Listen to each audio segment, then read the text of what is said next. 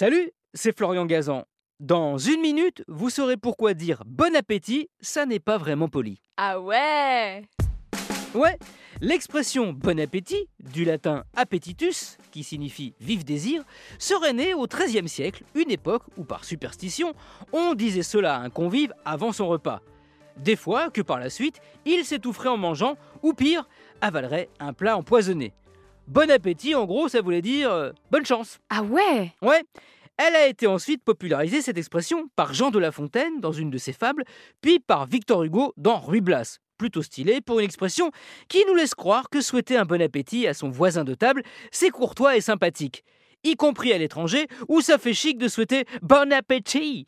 Mais la réalité, elle est tout autre. Car dire bon appétit, en fait, c'est très mal poli. Ah ouais? Ouais, bon, vous serez d'accord qu'à table, on évite de parler tout ce qui touche à l'anatomie.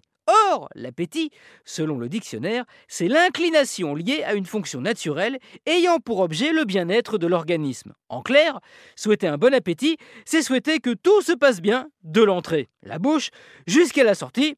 Je ne vous fais pas un dessin. C'est vouloir, pour l'homme ou la femme que vous avez emmené au restaurant pour la première fois, peut-être, un bon déroulement gastrique et un bon transit intestinal. Pas hyper euh, romantique, somme toute. Donc, si vous voulez quand même dire quelque chose de sympa et respectueux des bonnes manières, je vous conseille plutôt bonne dégustation ou bon repas. Ça passera mieux, et là je ne parle pas de digestion. Merci d'avoir écouté cet épisode de Ah J'espère que vous l'avez bien digéré. Retrouvez tous les épisodes sur l'application RTL et sur toutes les plateformes partenaires. N'hésitez pas à nous mettre plein d'étoiles et à vous abonner. A très vite